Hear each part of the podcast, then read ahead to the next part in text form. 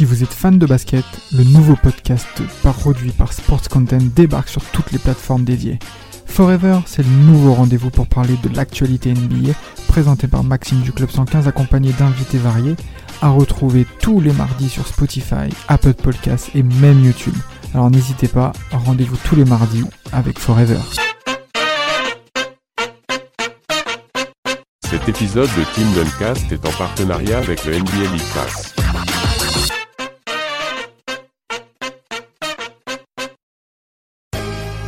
The days when I was a teenager. Welcome to Team Duncast. Let's go home! Let's go home, ladies and gentlemen! Let's go home!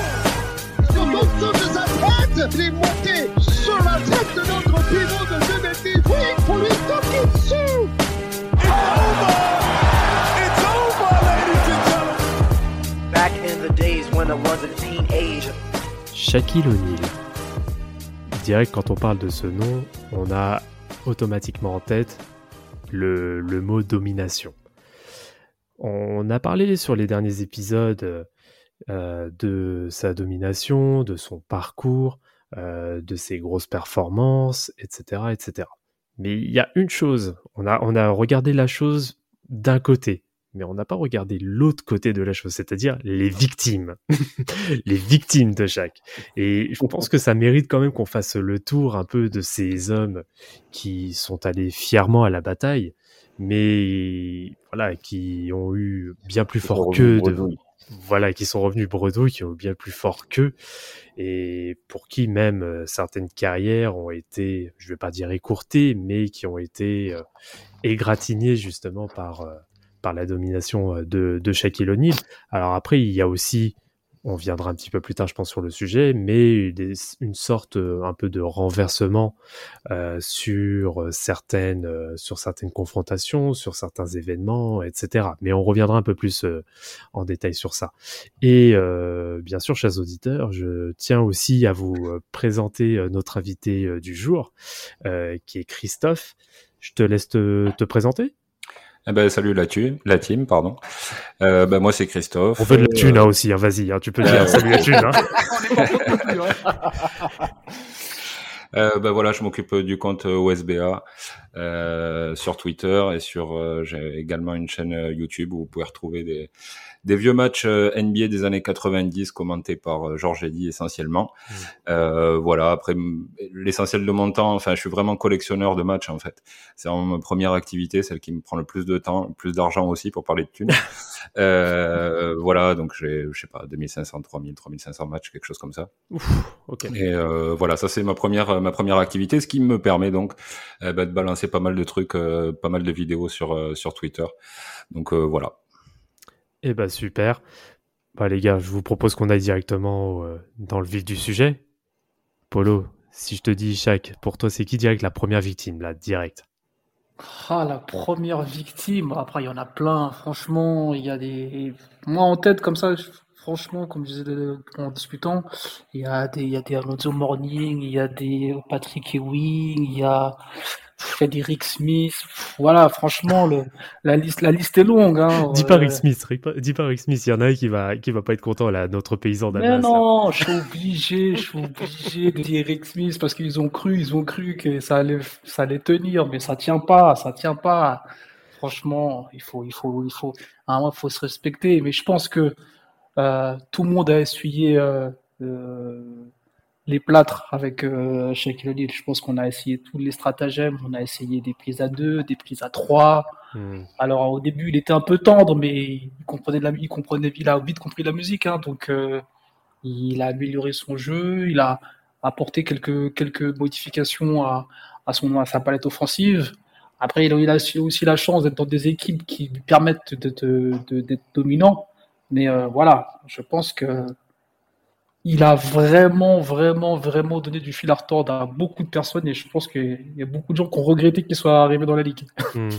Hmm. Ouais, t'as pas et là direct non, t'as pas quelqu'un, euh, tu te dis ouais, celui c'est vraiment la victime par excellence de Shaq. La victime par excellence, non, Pff, non, j'ai pas de, j'ai pas de nom comme ça. Je pense qu'il y a, il y a la, la liste est longue, mais si vous en avez, allez-y. Mais moi, comme ça, de, de tête, euh, non. Honnêtement, j'ai pas. Je pense qu'il a lavé, il a lavé des gens, Ouais. mais euh, Bah dans, alors attends, bah dans ce cas, non, attends, on va. d'a- D'ailleurs, c'est une offense que je fais à notre plus grand fan de, de Shaq. Pour le coup, c'est à lui limite que j'aurais dû poser la question. Excuse-moi, Voilà. excuse-moi, excuse-moi, excuse-moi. Non, c'est chaud. Du coup, pour toi, Mapenda, ce serait qui? Euh, moi, je te dirais, moi, il y a deux noms qui ressortent. C'est Hmm. Divac Mhm. et Alonso Morning. Euh, Divac, je pense qu'on y reviendra un peu plus tard sur, euh, franchement, les cartons qu'il a pris au niveau des stats sur la période prime chaque vraiment Lakers là au début des années 2000 Hmm. sur des campagnes de playoffs où il prend des, des 44 points, 21 rebonds, 7 contre, par exemple. par exemple. Juste pour Ou- citer ça. Juste pour citer ça, parce qu'il y en a d'autres. Et euh, sinon, ouais, Alonso Morning, mais Alonso Morning, en fait, plus dans le sens la rivalité. En fait, comment, comment, comment expliquer Au début, c'était une rivalité, Hmm. et la manière dont chaque, euh, pour moi, va éteindre cette rivalité-là, que ce soit bien sur le terrain marketing, que ce soit aussi sur le terrain, enfin sur, euh, le terrain même, ça, ça illustre parfaitement en fait la domination de ce gars-là euh, durant les années 90 et début 2000 en fait. Moi, c'est les deux noms qui, qui, me, qui me viennent à l'esprit là tout de suite. Bah, en plus, avec Divac, on a eu, bah, vu, vu qu'ils étaient en plus dans la même division avec les Ouais, Kings, il y a eu un nombre de confrontations, mais inimaginables, sans parler en plus des séries de playoffs, etc. Donc, c'est vrai que pour le coup, il était encore plus exposé à, Oh là là. à chaque. Et bon. Ah, après, bon, on reviendra peut-être dessus un peu plus tard, mais il lui a quand même un peu donné de fil à retordre aussi, hein, le Divac. oui, hein. oui, oui, oui, oui. Hein, il a été pas mal aussi pour le coup. Et toi, Christophe? Ah, moi, direct, je pense à Rick Smith. Il s'est défoncé pendant les finales 2000. Euh, parce que chaque est là, il est au top. Quoi. Enfin, euh, finale 2000, c'est un truc de fou. Inarrêtable. Euh, Rick Smith, il peut rien faire. Mais qui fait 2m23, il peut rien faire. Donc euh, ouais, c'est vraiment Rick Smith quoi. C'est il, il est ridicule euh, dans les finales. euh, euh, voilà, c'est le, vraiment le premier. Après, euh, voilà, il a dominé tout le monde quoi. Enfin, euh, un début de carrière, il a un peu de mal avec euh, Ewing, Olajuwon, mais euh, même Robinson au tout début. Mais franchement, C'est après, c'est le euh, gratin. Hein. ouais, voilà, bah, déjà il faut les jouer les gars. Puis, puis euh, voilà, il, les- il les regarde dans les yeux, hein, franchement. Mm. Mais, euh, mais après, euh, après il prend le, domination sur tout le monde, quoi. Il n'y en a pas un qui le tient, quoi. Et Mais- même, euh, même The Morning, effectivement, il y, a- il y avait une vraie rivalité, mais bon, chaque il le défonce aussi.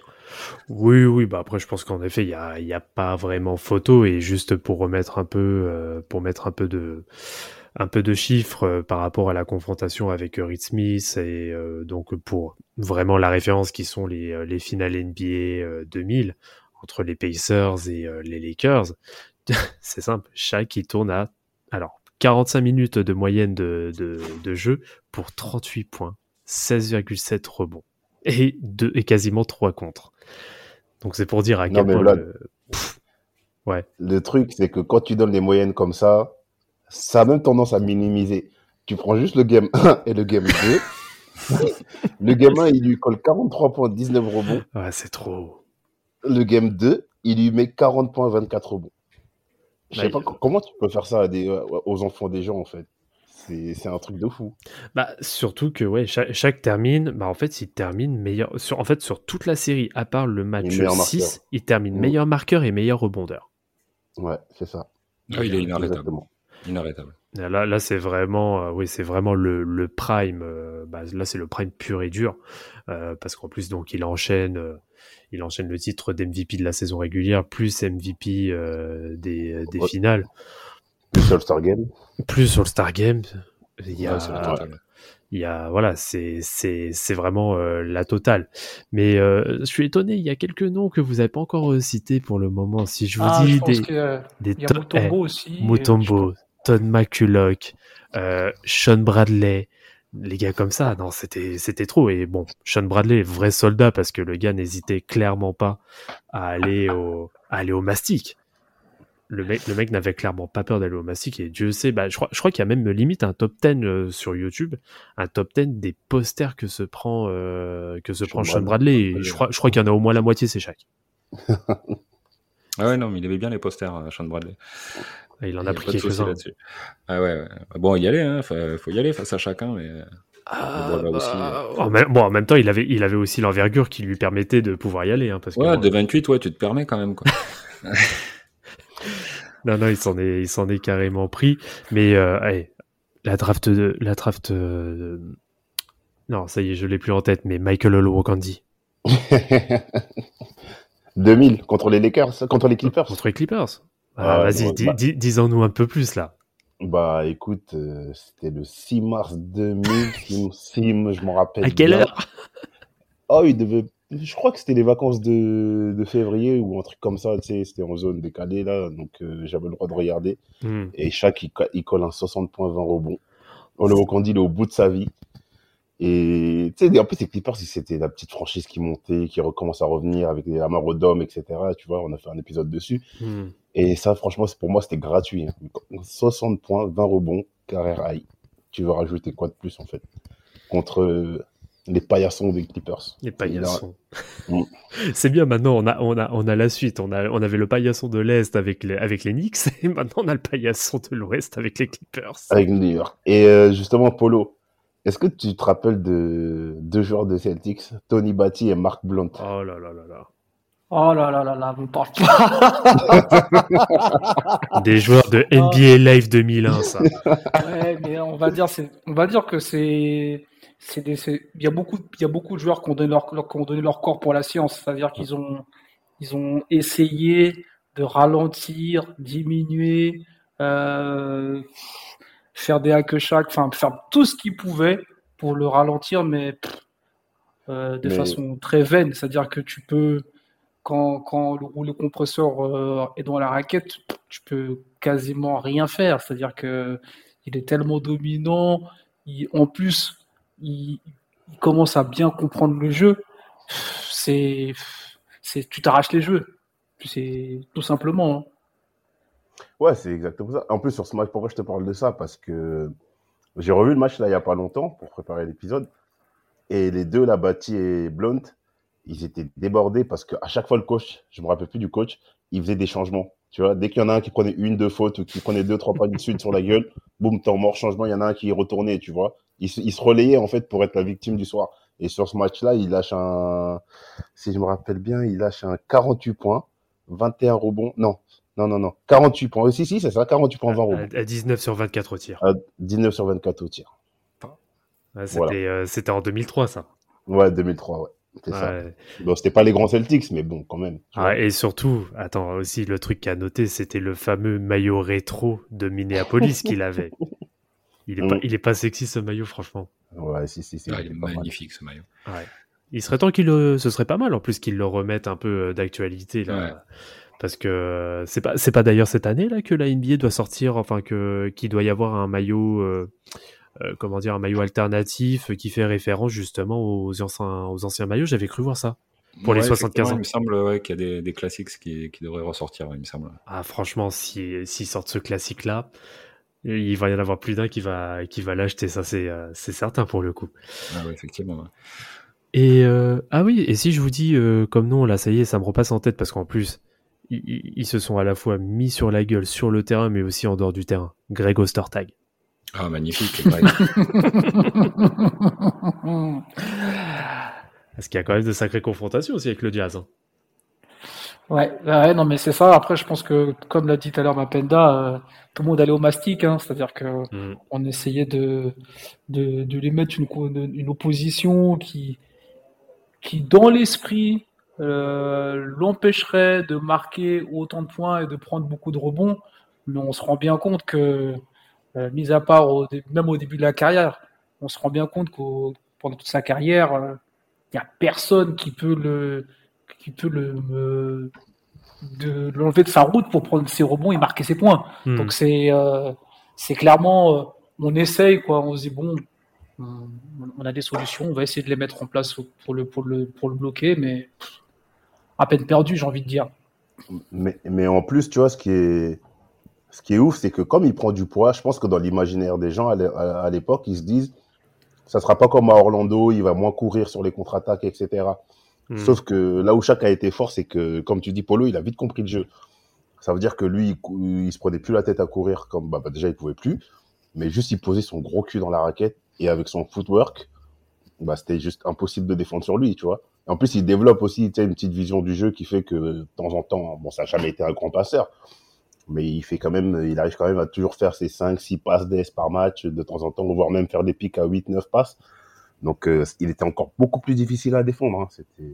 Bah, pas, oui, enfin, c'était, oui, c'était pas un grand passeur, on va dire, numériquement parlant, mais Oui, après, c'est voilà. quelqu'un qui, qui avait le- vraiment un QI et qui était capable de faire de sacrés passes. hein. Oui, oui, bien sûr. Non, carrément. Ah ouais, c'est c'est un très. je- je- on en parle quasiment jamais de, Mm. de son talent de, de passeur, mais franchement, il a une très très bonne vision du jeu, chaque. Euh, dès qu'il y a des prises à deux, voire des fois des prises à trois, euh, il arrive toujours à, à trouver le, le mec qui est libre. hein. Et c'est vrai qu'on on se concentre surtout sur son scoring, sur les, les rebonds, voire les contres. Mm. Mais, euh, mais vraiment très très bon passeur. Effectivement, il comprend très très bien le jeu, même même très jeune. hein. Euh, même si au début il est plus dans le euh, je prends le ballon et, et je vais dunker, euh, mais déjà on, on sent, on voit qu'il a déjà du toucher et, Mhm. euh, et voilà qu'il arrive à super bien trouver ses, coéquipiers démarqués quoi. Bah t'as ça, en plus tu bah même euh, même sur des, euh, des vidéos d'highlights, euh, tu peux clairement euh, le voir euh, taper des coast to coast. Alors que le voilà, c'est euh, clairement le c'est ouais, c'est le c'est le euh, c'est enfin c'est le, poids lourd euh, tu qui est complètement inarrêtable. Et euh, comme tu comme tu le précises euh, très bien Christophe, il a un toucher de ballon, il est vraiment capable de manier euh, euh, le ballon très correctement pour pas dire bien et euh, c'est ce qui lui permet en effet de pouvoir euh, de pouvoir donc terminer euh, ses actions avec un toucher que euh, très peu peuvent avoir. Euh, à cette heure-ci, euh, c'est vrai que c'est quand même compliqué de trouver quelqu'un qui a autant de touchés que lui a pu avoir, euh, on va dire proportionnellement à son gabarit. Ah ouais, ouais c'est clair que c'est voilà c'est pas que on parle toujours du, du monstre euh, de l'hippopochac Mm. mais euh, mais non franchement euh, vrai vrai basketteur quoi il suffit pas de, de, de faire 2,15 et 135 kilos pour euh, pour être un bon basketteur quoi Bien sûr. Euh, ça ça c'est clair et euh, non non c'est un vrai vrai joueur quoi vraiment il est capable de poser quand même quelques dribbles euh, non non très très très lourd chaque quoi. Non, carrément. dans tout- tous les compartiments du jeu quoi Mm, bien sûr. Et euh, on en parle de notre cher. Alors, désolé, hein, je vais encore euh, devoir euh, froisser euh, notre euh, notre pote Damas, mais euh, Arvidas Sabonis. C'est pas bien ce que tu fais. Ah mais malheureusement, il, il supporte des équipes qui se sont fait terrasser par chaque. Qu'est-ce que j'y peux Moi, je trouve que Sabonis, c'est- l'un qui s'en sort le mieux quand même. Oui, c'est vrai. Franchement, franchement, ils sont, c'est l'un de qui se dépend le mieux sur cette période-là face à chacun. Non, c'est vrai qu'il est. Bah, en même temps, bon, c'est un, c'est un beau bébé aussi. Après, l'avantage qu'avait Sabonis à l'époque, bon, malgré qu'il était quand même un peu vieux, il commençait vraiment à avancer en âge, Mm. mais qu'il avait justement cette expérience euh, que euh, certains, euh, bah, certains pivots, on va dire beaucoup plus jeunes de l'époque, euh, n'avaient clairement pas. Et il était capable. Et puis bon, même offensivement parlant, Sabonis était euh, était très bon, était quand même capable de faire beaucoup de choses. Il était capable même de s'écarter. Et Ouais, euh, ça. ça. voilà, ça a été vraiment le, ça a été vraiment le, la brèche pour essayer de contrer au minimum un Shaq qui va s'imposer par sa domination. Ouais, ouais, c'est exactement ça. Bah après, Sabonis, euh, c'est un joueur qui a passé beaucoup de temps en Europe, Mm. euh, joueur de l'Est. euh, il s'est tiré à mi-distance, il a un jeu, il a des feintes et tout. Et il y en avait pas beaucoup, hein, des postes 5 à cette époque-là, c'est pas comme aujourd'hui. Donc lui, chaque était obligé de sortir sur lui. Et donc Mm. forcément, beaucoup moins d'influence au rebond. Ouais, il- franchement, moi je trouve qu'il s'est bien défendu. Il y a un match, je crois que c'était en saison régulière en 2000 Mhm. et euh, où Sabonis il arrive quand même à lâcher des 16 points, 11 rebonds, 5, 5, 5 interceptions, tu vois. Ouais, sachant euh, que c'était clairement pas l'option numéro une en plus. Et en plus, tu vois. Donc bon, après c'était une période de, de Portland un peu bizarre, mais moi je trouve que moi je trouve que c'est honorable. Franchement, c'est l'un de c'est celui peut-être qui s'en sort le mieux face à chacun, je trouve. C'est c'est pas faux, ouais, c'est pas faux. Alors après, on va on va revenir un petit peu euh, sur, euh, on va dire plus les les adversités, les oppositions qui ont vraiment euh, qui ont vraiment posé problème, qui ont donné du fil à retordre euh, au. Euh, mais tout d'abord, je tiens d'abord à faire un peu de pub quand même, parce que bon, on a on a un partenariat, faut quand même qu'on le mette en avant. Les gars, allez sur le League Pass là. c'est tout ce que je vais vous dire. Allez sur le League Pass parce qu'en plus vous allez pouvoir en profiter pour regarder des archives. hein. Il y a pas mal d'archives qui sont euh, qui sont mises à disposition. Donc il y a voilà sur sur le League Pass et bien sûr euh, on fait gagner euh, des euh, des même des bons pour le NBA Store, etc., etc. Donc euh, n'hésitez pas à nous suivre sur les différents réseaux pour avoir plus d'infos sur ce sujet-là. Voilà, parenthèse fermée. C'était ma minute euh, Pierre Belmar. Mais euh, ouais, donc voilà. Donc euh, sur sur les pivots qui ont été euh, qui ont été dominés, je pense qu'on a plus ou moins fait le tour, à moins que messieurs vous ayez encore des noms qui vous viennent en tête et qu'on aurait éventuellement zappé. Ouais, et après, il y a, y, a, il y, a les- il y, a les- il y a les mecs des Bulls, mais bon, après, c'est comme tu dis, c'est pour- c'est pas, on va dire, ils sont pas, ils sont pas euh, révélants, c'est-à-dire que tu, tu, Mm. tu peux les, tu peux les citer, mais on sait que c'est, comme tu as dit, ça a été des paillassons, donc euh, entre les, les Perdue, les, les Wellington, tout ça, ils ont fait, ils ont essayé de, de, de tenir, mais voilà, c'était, comme, comme l'a dit, comme l'a dit Mapena tout à l'heure, c'est euh, on le fait sortir quand il a trois fautes et on met l'autre pour essayer de, de, de Mm. tenir jusqu'à la troisième et de, de le sortir euh, jusque- jusqu'à essayer de tenir jusqu'à la fin du match. Et donc c'est c'est un peu la stratégie du, euh, du on fait un, on fait un petit rallye en se disant voilà on va lui, on va, on va lui mettre ça sous la sous la dent et il va voir comment il va il va il va manger ça quoi. Mhm. Ouais. Bah, en fait, le truc avec Shaq, c'est que à chaque fois qu'il y avait un pivot qui avait un peu de hype, lui, il supportait pas ça. Donc, euh, donc euh, il était obligé de remettre les pendules à l'heure euh, sur les confrontations directes. Et quand par exemple, tout à l'heure, on parlait d'Alonso Morning, leur rivalité, elle est intéressante Oui. parce que déjà, ils sont de la même draft, eux deux. Mhm. Shaq en première position, Zou en deuxième, en 92. Et euh, au début, bah, leur rivalité, elle va même au-delà du terrain parce que même sur le terrain, sur, sur le plan médiatique et marketing, chaque chez Reebok et tout. Euh, Morning essaye un peu de contrer en signant chez Nike, etc. Mais bon, ça n'a pas le même engouement. Et euh, chaque, il va le prendre très mal. Et même sur leur, et ça se verra même sur leur confrontation directe où, par exemple, si tu regardes l'intégralité des confrontations en saison régulière, par exemple, chaque, il a 13 victoires contre 3 face à Morning. Et les stats de chaque face à Morning, c'est 30 points, 12 rebonds, contre 21 points et 9 rebonds au Alonso Morning. Je sais pas si vous vous rendez compte, alors que euh, The Morning, c'était considéré comme, euh, Bah, avec chaque, comme le pivot du futur, tu vois. bah, c'est euh, il est considéré comme euh, l'un des pivots les plus durs qui qui Ouais. existaient. Ouais, voilà, c'est ça. Et tu vois, bon, après, avec les blessures et tout, ça, ça prend pas, mais franchement, c'était, une rivalité que chaque, il a enterré vite fait, bien fait. Et tu vois encore l'orgueil de chaque à ce moment-là. Lui, c'est lui qui prend la lumière à son poste, c'est lui le meilleur, et personne d'autre. Ouais, tout ça pour se retrouver à gagner un titre ensemble en 2006 en plus. Exactement. Et ouais, donc euh, ouais, donc euh, comme quoi hein, la, la liste vraiment euh, des, des victimes du Shaq est, est super longue et euh, pour le coup, euh, je pense qu'on en a même oublié euh, quelques-uns où on est vraiment passé en revue euh, rapidement. Mais on va on va inverser un peu du coup la, la question, enfin cette première question. Euh, Christophe, pour toi, le donc en inversant la question, si euh, si je te dis quel est pour toi le, le pivot qui, a vra- qui aurait posé le plus de problèmes à chaque? Pour toi, ce serait qui? Ah bah Kim Olajuwon, Mm. clairement. Euh, bah déjà c'est l'un des meilleurs pivots de tous les temps, euh, Olajuwon. Donc euh, voilà, t'as as deux gars qui qui sont énormes et bah, notamment les finales de 94. Euh, ou euh, 95 pardon. Où euh, bah domine chaque quoi. Enfin chaque il, met des points il prend des rebonds hein. de toute façon ça c'est on peut pas l'arrêter. Mais euh, mais bon voilà il, il- il lui récite le, le basket quoi. Donc euh, sur les sur les finales euh, Olajuwon il tourne à plus de 32 points plus de 11 rebonds plus de 5 passes. Il est monstrueux. Mhm. il est au top du top. Et euh, bah chaque il commence à peine quoi hein, et il a quelques quelques années de, de- il a trois ans de, de NBA derrière lui donc euh, bah il se fait manger il se fait manger euh, voilà Ouais. donc euh, moi c'est clairement Olajuwon qui pour moi vraiment euh, mis en difficulté le Shaq après le reste euh, bon il y, en a d'autres hein. Ewing en début de carrière Mhm. franchement il le joue il le joue enfin début de carrière de, de Shaq évidemment Ouais, de euh, il le joue, euh, il le joue fort, quoi. Il le joue très très bien. Euh, puis bien rapidement, voilà, au bout de deux trois saisons, euh, ça y est, Shaq est vraiment au-dessus. Il est vraiment plus fort. Donc c'est vraiment pour moi Olajuwon qui euh, qui lui a donné le plus de mal. Oui, sachant que ouais, vraiment Olajuwon à cette période-là, en tout cas sur la finale 95, il est clairement au sommet de son art. Et euh, bah, malgré tout, Shaq n'est pas ridicule, mais après, Ah non, non, le- bah, de toute le- façon, il, le- il sera jamais ridicule. Oui, oui. jamais été ridicule chaque.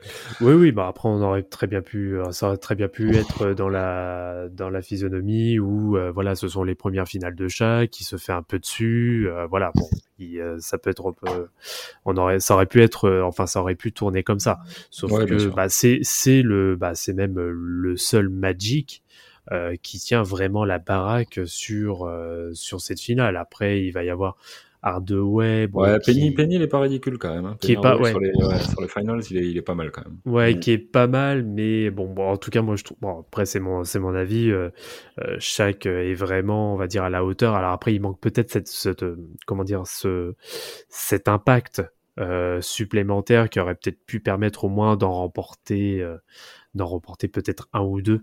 Euh, donc bon, c'est, c'est comme ça. Mais euh, alors, Po- Polo, toi, je vais te poser la question. Qu'est-ce que, euh, si je te dis euh, Yao Ming?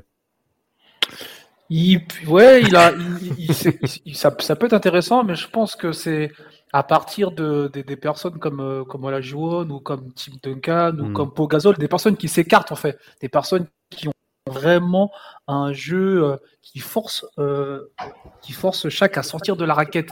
C'est-à-dire que dès que on s'écarte un peu, même, même le chaque le dira lui-même, hein, il dira qu'en fait les gens, les, les pivots se pogasolisent. C'est-à-dire que les gens commencent à avoir un peu un shoot à l'extérieur, ils sont moins dans la peinture et ils deviens un peu des- je sais pas moi, on va, je sais pas, j'aime pas trop ce terme-là, mais des, entre le entre le 4 et le 5, c'est-à-dire que Mhm. on est Et moins. il aime pas ça. Hein. Mm. il aime pas ça du tout, hein. Il le dit très bien dans, Ouais. pendant toute sa carrière. Il trouve que c'est unfair. C'est pas, c'est pas comme ça que lui, il estime le combat. Le combat pour lui, c'est dans la peinture. Si on est des vrais hommes, on vient, on se frite, on se frite dans la peinture. Et c'est vrai quand il commence à avoir un peu tous ces pivots qui commencent un peu à s'écarter, shooter, avoir euh, une palette offensive qui n'est plus la palette offensive qu'il a connue euh, avec des appuis dans la raquette, euh, posté, quoi que ce soit. Il se dit non, pour moi ça c'est plus du combat, ça c'est un peu de la fuite. Ouais. Ouais. Et puis même, il le dira clairement même en interview, quand il, il parlera de Nowitzki. Il est même aigri par rapport à ça, parce qu'il dit... non, mais pour de vrai, parce qu'il dit que Nowitzki, moi, je respecte le joueur que ça a été, etc. et tout. Mais comme tu dis, Polo, lui, euh, sa vision pour lui, un mec qui fait 2 mètres 10, voire plus, c'est dans la raquette, comme notre cher Ra- Rafik le dit. Le middletonisme. C'est ça. Mais euh, il aime, il aime vraiment pas ça. Il aime vraiment pas ça. Franchement, c'est pas dans sa conception du basket en fait. Mais moi, je pense que c'est un peu de la mauvaise foi. C'est parce qu'il sait que face à ce genre de profil un peu plus stretch, Hmm. quoi qu'il arrive, il va avoir du mal quoi. Oui, et puis bon, après, on connaît aussi la, la mauvaise foi, euh, la mauvaise foi, oui, de, de Shaq. hein. Il est là aussi euh, pour faire euh, le show, comme on, comme on sait très bien, et toujours avoir des petites déclarations au choc. voilà, il est toujours présent pour ça. Hmm, c'est ça. Et, euh, et si, alors, on a, on a abordé le sujet Tim Duncan, mais c'est vrai qu'on n'a pas encore réellement abordé le sujet euh, David Robinson. Que- ça, ça vous inspire quoi? Ah, David Robinson, on a, on a déjà fait un sujet sur lui. Hmm. Après, moi je l'aime beaucoup, mais je l'ai toujours trouvé soft. pour Surcoté, tu peux le dire. Pas, pas surcoté. Non, faut le dire, parce faut que... le dire, faut le dire. Non, je trouve que tu exagères. Moi, quand je l'ai toujours trouvé soft. C'est-à-dire que, tu vois, c'est un mec de la Navy, il est costaud et tout, mais sur le terrain, il s'est beaucoup fait bolosser. Donc, Ah, C'est le nice guy. Non, hein. mais, Robin- Robinson, tu sais, on dirait les mecs bodybuildés à la salle là et tout là, ils sont là gonflettes et tout. Mais en vrai, ils sont tout gentils. Ah, après, après, après, je pense qu'il faut pas le chercher non plus. hein. Exactement.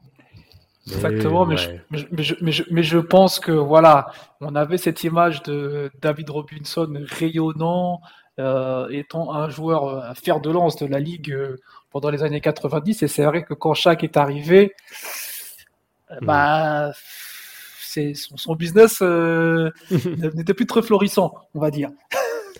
C'est ouais, c'est pas faux. Mais euh, après, c'est vrai que bon, il y a quand même eu de grosses confrontations euh, Spurs, euh, Spurs Lakers et, notamment en, en playoff. Mais euh, bah, les les bah, enfin, les Spurs en ont laissé, des, laissé des plumes, mais aussi les Lakers, hein, et notamment la série de 2003. Bon, après, c'est voilà, c'est un effort collectif. Après, il y a un Tim Duncan que sur, euh, sur ces playoffs 2003 qui est quasiment euh, intouchable, euh, même bien, bien épaulé par Manu Ginobili, par aussi un Tony Parker qui est vraiment bon.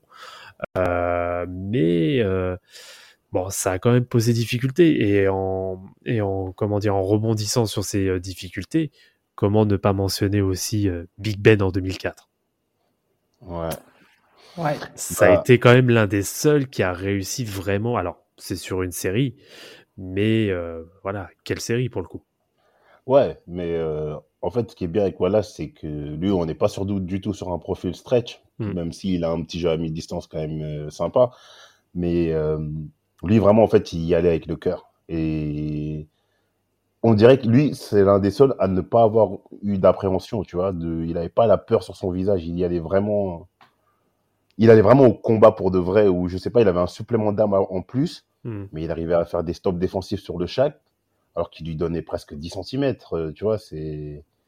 c'est Franchement, c'est c'est incroyable. C'est incroyable comment il a. Même si chaque euh, réussit quand même à poser des stades de port en 2004, hein, Mhm. mais euh, je trouve que dans le combat, dans, dans l'esprit, euh, il n'y a pas eu, il y a pas eu, il y a pas eu meilleur que lui. Bah, c'est ouais. Alors après, voilà, c'était l'avantage d'être, euh, on va dire, sur un entre guillemets un one shot sur une euh, Voilà, sur ça. une série. Après, c'est sûr que euh, sur euh, sur la longé sur la oui sur euh, sur comment dire sur un span beaucoup plus long. euh, bon, ça on demande à voir, mais euh, c'est vrai qu'il a été voilà, il l'a très bien euh, résisté et euh, oui, la finale 2004, c'est c'est juste une masterclass euh, de Mm. sa part. Après, voilà, c'est vrai que le, le Shaq euh, n'aime vraiment pas les joueurs qui sont hyper actifs parce que euh, Ben Wallace, en termes d'activité euh, défensive, c'est une référence et notamment un aussi qu'on peut citer qui est un peu dans cette discussion même si c'était pas son même si c'est pas son poste de prédilection euh, d'être euh, d'être 5 mais qu'il l'a été un peu par défaut à certains moments c'est aussi Dennis Rodman qui a été capable de le, de le contenir à Mm. certains moments Ouais, exactement. Ouais, ouais, sur les finales 95. ouais. Donc euh, ouais donc euh, du coup euh, c'est Dans le même registre que Ben Wallace, d'ailleurs. ouais c'est ça Même s'il est encore plus petit, mais voilà, c'est dans l'intensité. euh, ah, c'est dur parce que là, pour le coup, euh, il le joue vraiment euh, corps à corps dans la raquette, comme Ben Ouais. Wallace. Et euh, bah ouais, l'intensité, euh, finalement, ça pouvait un peu embêter le Shaq, quoi. non carrément et euh, vous avez ouais tu voulais dire un truc euh, Mapena Mais est-ce que vous pensez pas aussi que le fait justement que ces intérieurs-là soient plus petits, euh, parce que c'est bizarre que le mec il arrive à dominer des Robinson, des et tous les mecs qu'on a cités, mais pourquoi Mhm. ces mecs-là, euh, alors qu'ils ont 10 voire plus centimètres de moins que chaque, Mhm. arrivent à, le- à le tenir, enfin à le tenir. Après, on parle C'est de les- Rodman et Ben Wallace, quoi. C'est- c'est- pour moi, Oui, Rodman, voilà, c'est mais- c'est le meilleur défenseur de tous les temps, pour moi, oui, c'est clairement. sûr, oui. Et Ben Wallace, il est pas très loin, quoi. Donc, euh, donc ouais, quand, quand, quand t'as à la fois euh, l'intensité, le cœur, et même avec, euh, bah, comme quoi, avec euh, 10-15 cm de moins, bah, ça a fait chier le Shaq, quoi. Donc, Bah, c'est- euh, je sais pas. Faut Bah, être ce qui passé a par joué- Détroit, certainement. Bah, ce qui a joué, ce qui a joué à leur avantage à tous les deux, des, enfin, ce qui, ouais, en fait, leur désavantage a joué à leur avantage. Enfin, moi, je, je vois ça comme ça parce que du coup, en effet, ce sont deux gars qui, déjà, en termes de gabarit, bon, même si Ben Wallace, euh, voilà, c'est un bœuf, hein, mais Ouais, bon, à même. côté, à côté de Shaq, euh, il est quand même un peu plus maigre. hein, faut dire, faut dire ce qui est. Alors Rodman, j'en parle même pas. Mais le, voilà, le, le désavantage, on va dire physique qu'ils avaient par rapport à Shaq, ils ont réussi clairement à le tourner en, en une force en étant justement hyper actif. Et de toute façon, c'est la chose qu'on t'apprend euh, lorsque euh, lorsque tu es plus petit et qu'on essaye de te jouer au poste. Je pense que tu euh, pourras euh, confirmer euh, Mapenda. On te demande toujours de passer devant ton gars. Ouais, notamment lorsqu'il lorsqu'il fait ça voilà lorsqu'il euh, lorsqu'il se Soit met passer devant, soit, soit passer devant, soit se mettre en trois en quarts. trois quarts euh, voilà c'est ça ouais, voilà, et ce sont des choses que euh, les gars ont été clairement euh, capables de faire, en tout cas ces, ces deux-là.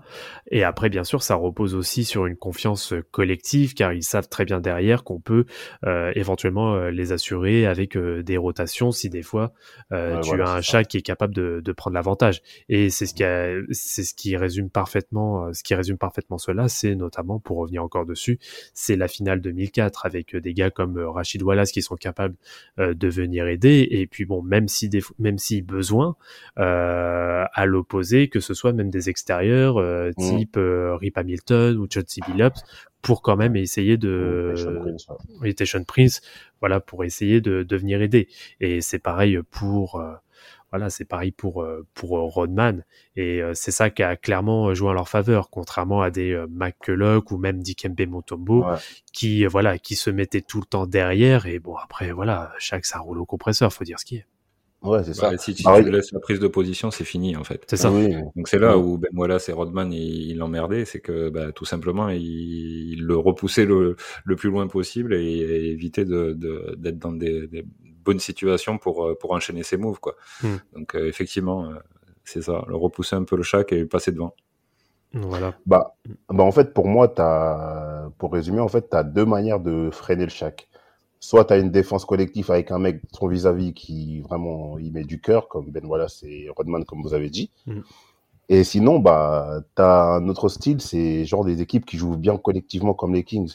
Mhm. Parce que par exemple, un mec comme euh, Divac, 2000-2001, il prend des sacrés cartons aussi, hein, des 44 points en premier tour en 2000, des 48 points en demi-finale en 2001, mais en 2002, là, quand c'est chaud, pour, parce que les Kings avaient une circulation de balles euh, qui fait que le Shaq, il était fatigué. Tu Mm. pouvais- ils étaient très difficiles à défendre, tu vois. Bien donc, sûr. euh, il était mis. Tu peux pas être euh, faire 2m16, vouloir aider sur Mike Bibi, machin, nanani, ressortir sur Turkoglu. Derrière, t'as pas, pas la même, pas la même lucidité. Donc, soit tu as une défense collective qui est vraiment au point, mais vraiment au point. Soit tu as une équipe qui fait bien journer, qui joue bien au ballon, qui fait tourner le ballon, et tu le fatigues plus aussi comme ça. Ça peut être aussi une, ça a été aussi une autre manière de, de le freiner, Alors, bah, c'est notamment sur ouais. 2002. Ouais, oui, bah c'est, euh, t'es, t'es complètement euh, dans le vrai. C'est, bah, de toute façon, c'est simple. Le chaque fallait l'épuiser. C'est aussi- en fait, c'est aussi simple que ça. Il fallait, il fallait l'épuiser. Et euh, en effet, bah, les, les Kings, euh, s'il n'y avait pas eu l'arnaque du match 6, euh, si, bah, ils- Carrément l'arnaque du match Ah oui, 6. moi, Ah, je, mais moi, oui, je- je le dis. scandale. Ah, mais bien sûr, c'est, c'est le scandale du siècle. Faut, faut dire clair. euh, ce qui est. Et euh, mais c'était, c'était clairement, euh, ouais, c'était clairement la, la kryptonite euh, des, des Lakers parce que c'était, voilà, c'était pas. alors, je, non, je vais, j'a- j'allais dire quelque chose, mais bon, c'est un peu trop fort. Mais c'est pas un jeu stéréotypé entre guillemets à la Phil Jackson où tu sais que ça va être que de l'attaque en triangle, ça va être quasiment que ça Exactement, ouais, c'est ça, ouais. les, Rick Adelman, et c'est là qu'on, moi je trouve qu'on le sous-cote énormément, c'est que le gars a une palette, il a un bouc offensif qui Non, mais est c'est trop. Franchement, les Kings, c'est trop. qui est abusé et c'est capable vraiment de et c'est vraiment capable de euh, comment dire c'est vraiment capable d'artiller de partout c'est capable de Mm. jouer sur des relations intérieures intérieures c'est vraiment capable de tout faire en fait et en plus Exactement. défensivement ça défend très bien Ah non, c'est c'est archi complet. Donc, en fait, il y avait et c'est ça qui était bien. Même si tu avais un Chris Weber qui était la star de l'équipe, Mm. C'était pas du ISO poste bas ou en high post sur Weber, tu vois. C'était on cherchait vraiment toujours les la meilleure situation possible. Tu avais Turkoglu sur le corner, tu avais Stojakovic, tu avais les deux meneurs. Franchement, c'était c'était trop complet, c'était trop complet et de et le franchement, ça me fait penser à une moindre mesure à- aux Spurs 2014, tu vois, mais les Kings c'était vraiment c'était vraiment fort dans le jeu. C'était Mm. vraiment fort dans le jeu. Tout à fait. Et ouais, bah, je pense qu'on a fait quand même pas mal. euh, on a fait quand même le tour, mais alors si il y a un nom qui me, euh, si il y a un nom qui me revient, on est obligé de passer par, on est obligé de passer sur lui. C'est euh, le le Superman de de Wish, Dwight Howard. le Superman de Wish, il. Ah, Ah, bah, en même temps, il s'est, Ah, il il s'est autoproclamé Superman quand même. Ouais, mais je pense que c'est aussi en réaction par rapport au, au, au. Je pense que tu sais là, les, les jeunes loups, ils veulent toujours prendre le le, le butin. C'est-à-dire que quand tu arrives dans la ligue, tu essaies de de- d'envoyer un message euh, à tout le monde pour dire qu'on est on est les nouveaux, on va on va apporter du sang frais, on va être euh, les nouvelles images de la ligue. Mais on oublie on oublie on oublie toujours que euh, pour être euh, pour être fort, il faut comprendre ce qu'ont fait les anciens. Tu Mm. vois, je pense que la jeunesse, euh, bah, ça, ça a du bon, hein. On va pas se mentir, hein. Quand t'as, quand t'as les, jambes fraîches, c'est cool. Mais il faut aussi avoir ce savoir-faire, cette, cette connaissance du jeu que, bah, on a vu par exemple avec le Shaq. C'est-à-dire qu'au début aussi, euh, il, il comprenait pas, mais à fort, au fur et à mesure, il a vu les anciens, il a, il a compris. Il, il est devenu lui-même une légende en, en, en acceptant le, le- le- l'héritage. Et je Mhm. pense que les jeunes, bah, forcément, tu arrives, tu as envie de tout, t'as envie de tout démonter.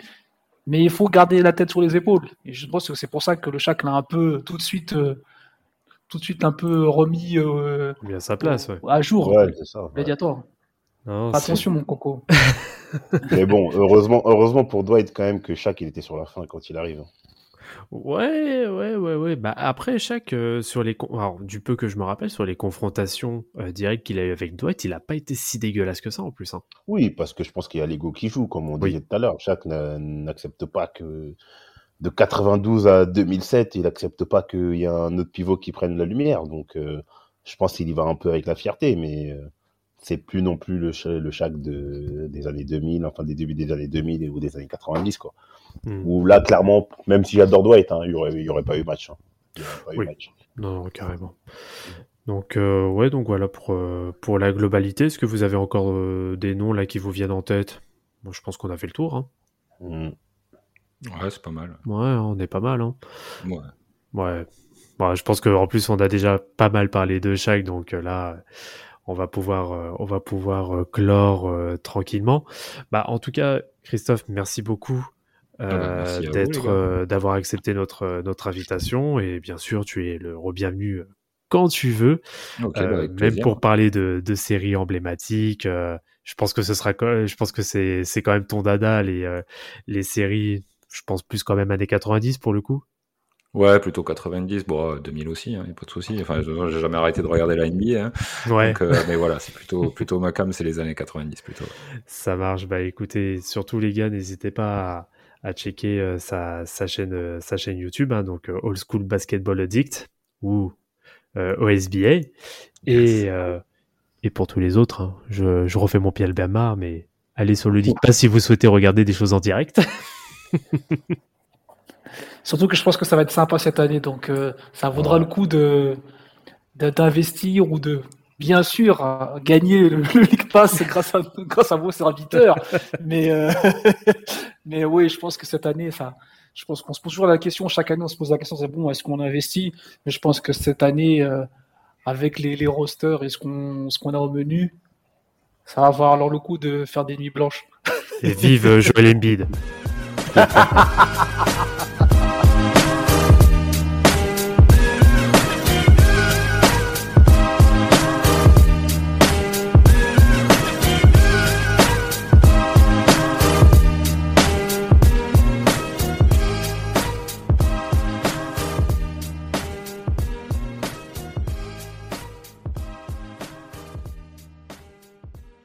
Cet épisode de Team Duncast est en partenariat avec le NBA League Pass.